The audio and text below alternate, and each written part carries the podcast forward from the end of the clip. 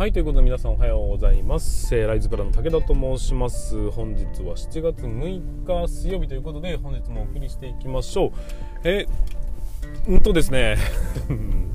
えっと昨日は火曜日だったので、えー現場ラボ戦略会議ということでうちのウェブ担当の方といろいろお話をしてたんですけども、えー、ちょっとですね新規入場者教育ビデオのお客さんが入ってくるような形になりまして、えー、結局、えー、どういうふうに動かしていくのが一番効率的なのかみたいなところを模索しながら、まあ、試験的にもいろいろやらせていただいてるんですけども、えー、とそんな中ですねそういうようなまあ話をしてるんですけどね毎回ね。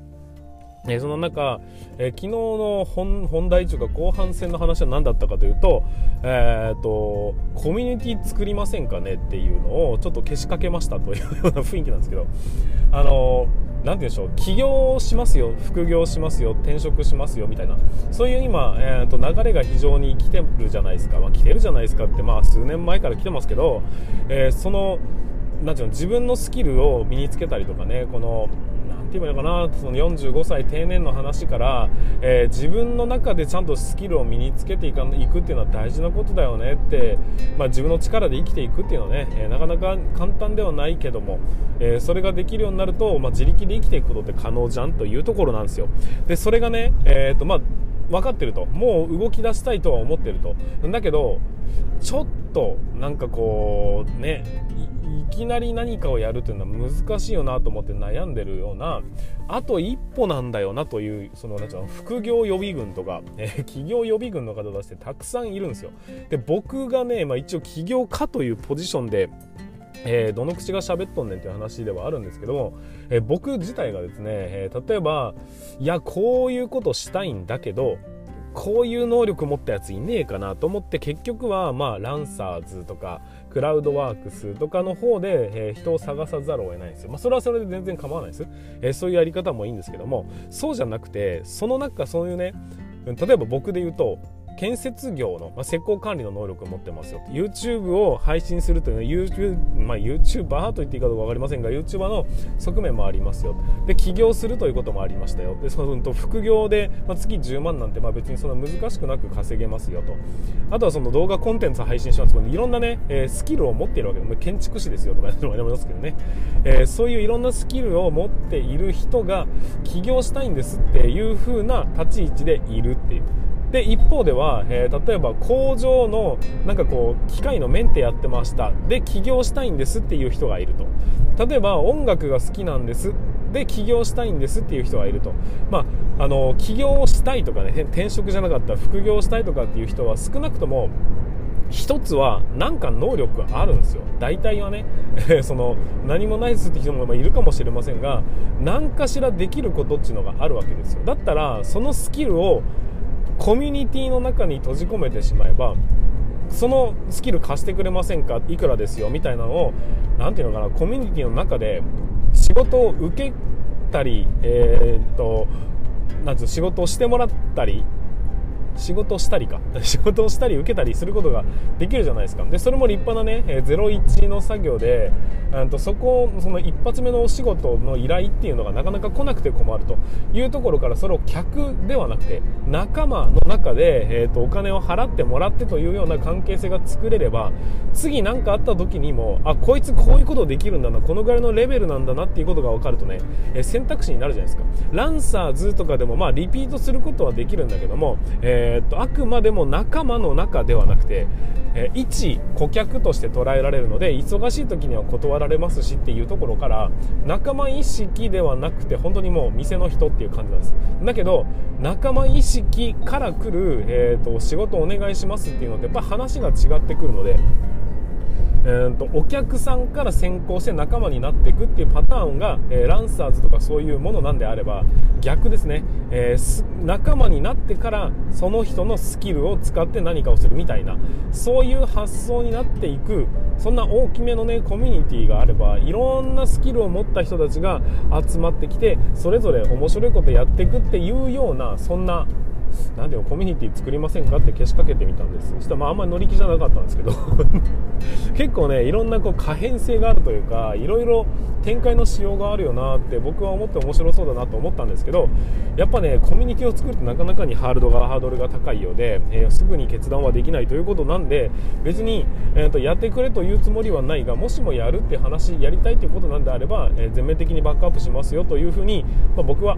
お話しさせていただいたんですがそうやってね、まあ、新しく何か思いついていけそうだなと思ったら動き出してみるその取っかかりをつかんでみるというこのスピード感というのが、えー、僕の強みでもあるのでまあそうだな楽しくいきたいなって思ったっていう すいません何の話をして まそんなコミュニティ興味がある人はぜひダイレクトメールいただければなと思います。はいということでね、え本日も始めていきましょう。今日はね、えーと、週の中日ということになります。僕は明日明後日はちょっとね忙しく検証しなければいけないということもありますが、えーと、これからも頑張っていきたいと思いますので、えー、ぜひよろしくお願いいたします。それでは本日も進めていきましょう。武田の作業日報。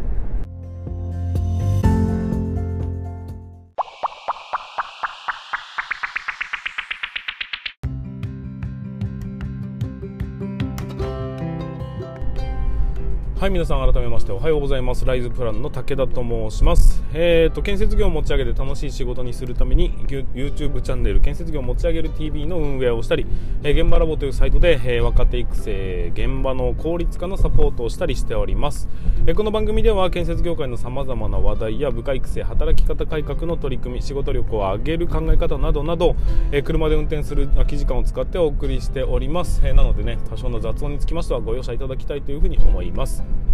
はいということで、えーと、本日も本題に入りたいというふうに、えーと、考えております。で、えーと、本日のうんと本題テーマは何かと言いますと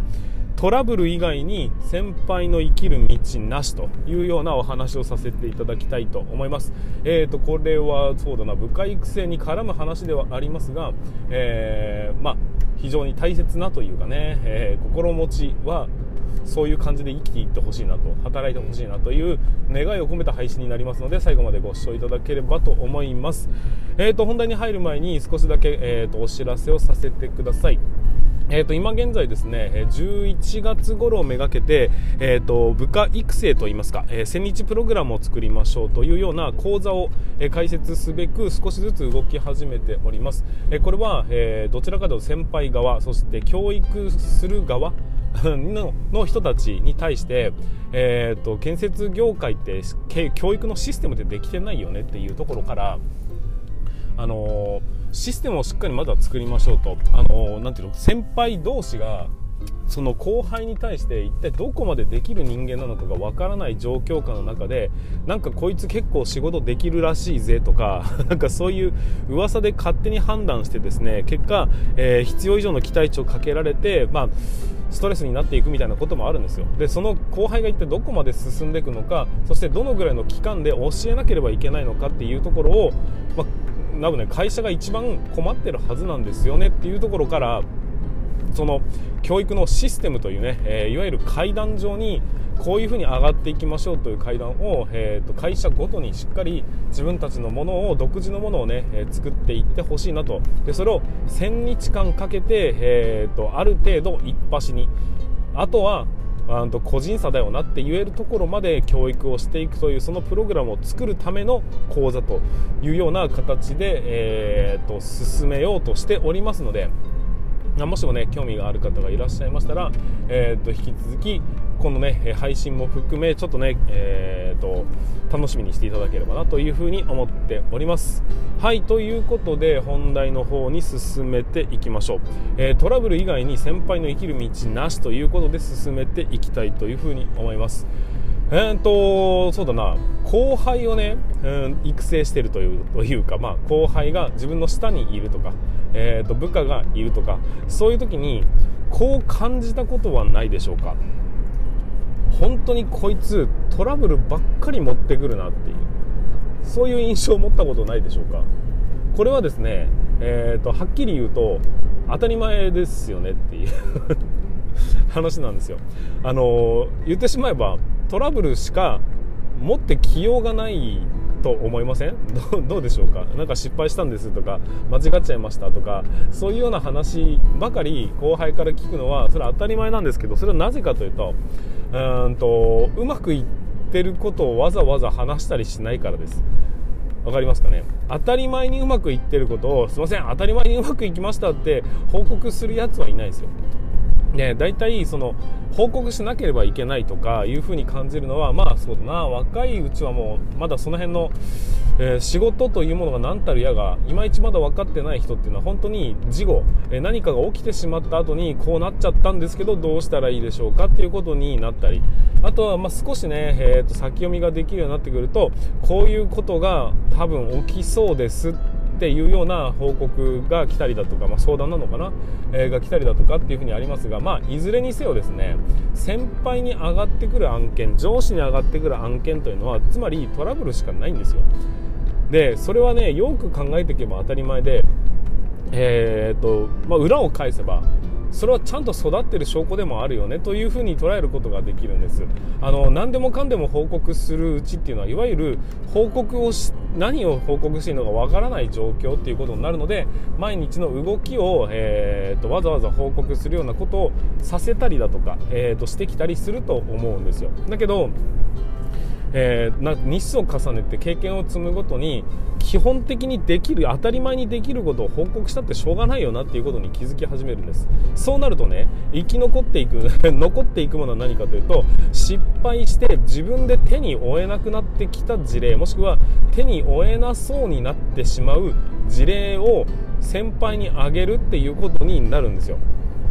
わかりますかね？だから、え、先輩側上司側にとってみるとトラブルしかこいつ持ってこねえよなっていう印象になるんですが、え、それは、え、逆に言うとうまくいってる証拠でトラブルだけが上がってくる状況っていうのが一番効率がいいと思いません？そもそも。だから、えーと、むしろうまくいってる状況なんだなというふうに捉えるのが正解なんです。まあそれでも、えトラブルの頻度が結構高いよなって感じるとやっぱりねトラブルうんとが多いやつだなとか、え、っともう俺んとこにはもう嫌なことしか言ってこねえなこいつっていうことになってきます。でそれを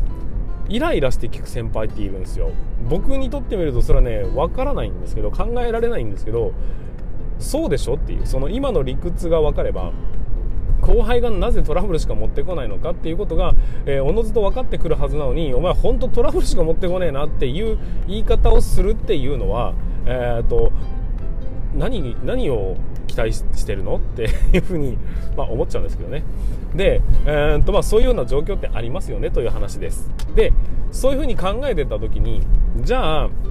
うんと先輩ってね何のために存在するんでしょうか？上司って何のために存在するんでしょうかって考えると、まあ、先輩っていうポジションになると、まあ、仕事を教えたりするっていう人になるんでしょうけども、まあ、上司って話になるとね基本的には、ま責任を取るポジションというふうに言われたりしますよね。この責任を取るポジションって何かというと,、えーと基本的にうまくいってる時には能力を発揮しないんです。だけどうまくいかなくなった時にようやく、えー、トラブルがね発生した時に自分の進化が問われるということになるんですよ。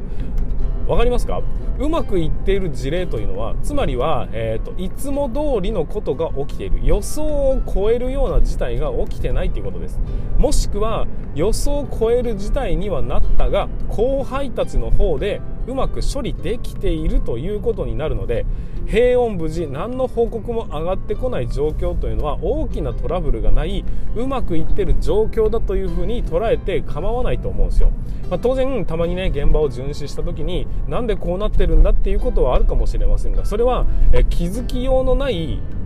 ミス失敗なのでそれは価値観の話も出てきちゃうんですよ。その上司はこれじゃダメだと思うが後輩はそれでも良いと思っている。でここに必要なのは怒るとかっていうことではなくてこれは、えーとまあ、一般的にはどうなのかは知らないが俺の現場ではこのラインはダメだと判断するラインなんだぞということをしっかりと、まあ、言わなければいけないだけの話なので、えー、そこが、えー、いいか悪いかっていうのはまあちょっと置いときましょう。で先輩というものがね存在するのは責任を取るからっていうことなんですよ。で逆に言うとうまくいってる時には先輩は必要ないっていうのは分かりますかね？じゃあ先輩は どんな時に必要なのかっていう話になると結局はトラブルうんと不測の事態こういうのが発生した時に後輩や部下では手に負えなくなってしまった状況下でようやくその今までの経験があるからこそいろんな失敗をとクリアしてきたからこそ、えー、出てくるその最終的なジャッジ。こうしたらいいんじゃないのかとかこれはもうこうするべきだとか、うん、ともう謝るしかないなのかね、えー、分からないけどもそういう最後の砦としてしか、えー、実は先輩とか上司っていうのは存在意義がないんですよ。分かりますよね？なんとなく言ってることは。あの後輩というのはまだ発展途上なんです、えー、部下というのはまだまだこれから伸びていくっていう人たちのことをまあ、指すんだというふうに捉えていただきたいんですがそういう人たちにとってみると、えー、今までつまり教えられたこととかねそういうものを、えー、繰り返していくっていう作業になるのでそんな当たり前にできなければいけないところにいちいち先輩側は首突っ込んでるとキリがないんですよ。だから、えー、そこで処理ができるその部下の側の方で、えー、うまく回せるところに関しては基本的にはまあ仕事量が多い時にはね、え、フォローが必要かもしれませんがそうじゃない場合っていうのは基本的にはあまり口出しをしない方がうまくいくことが多いと思います。でその代わり何か起きた時にはいつでも対処できる体制は取っておかなければいけないのでやっぱりトラブルのうんと種みたいなものを少しずつね早い段階で見つけるという意味で、まあ、しっかり観察をしていかなければいけないよなというふうに思うんです、まあ、部下がなんか電話してる最中にあれこいつなんか違うこと言ってんなっていうふうに感じることがよくあると思うんですがそれがいわゆるトラブルの種っていうやつでその段階で目を摘んでしまえば、えーと、今後のトラブルは起きづらいよね。で結果後輩からは、えー、全然報告相談連絡関係が上がってこないということになるんで、えー、平穏無事だなっていうふうに捉えることができます。つまりそういう状況になると先輩というのは必要なくなってくるわけです。そういうふうに後輩が徐々に徐々に、えーと、報告する回数が減ってくるということはね相談する回数が減るということはすなわちトラブルが減っていってるってことになります。トラブルが減るってていうことは現場においてトラブルがなくなるなんてことはありえないわけですからえー、と現場は生き物ですからね、えー、いろんなことが起きるわけです。だけどその後輩で対処可能になってきているということになるんでつまりはもう所長でもいいんじゃねえのっていう判断をすることができるようになってくるわけですよ。だからこそ、えー、上司先輩というのは何のために存在しているのかっていうとまあ教えるっていうことも大事なんですが、えそれ以上に必要なことは何かっていうとトラブル。を解決するために基本的には存在してるんだよと。解決するのか解決ができないから謝るのかなんか分かんないですけどそういうような最終的なジャッジ、えーと、後輩にはジャッジができない判断がつかないどうしていいか分からないと言った時にそこに、えー、ドーンと,、えーとね、座っていてくれる先輩みたいなものがいるからえ、後輩というのはね、えーと、頑張ることができますし、えー、いるかいないかでいうといないと後ろ盾がないんで本当にトラブルが起きた時にも自分で解決するしかないというプレッシャーがかかりますが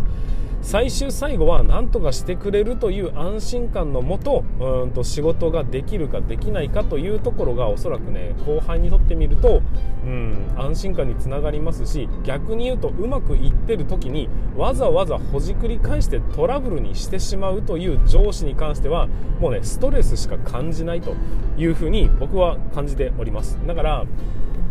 えー、まずね先輩方、えーと、上司方の、うん、と仕事って何かっていうと結局、えーと、うまく簡単にうまくいくようなことっていうのはあなたたちには、えー、進化を発揮しないんです。価値価値がないんですよ。そういう場面には。だけど、えー、何かトラブルが起きた時には絶対的に必要なその経験値だとか見識を持ってる先輩上司の方たちということになりますんで、えー、だからこそ皆さん先輩方上司側にとってみると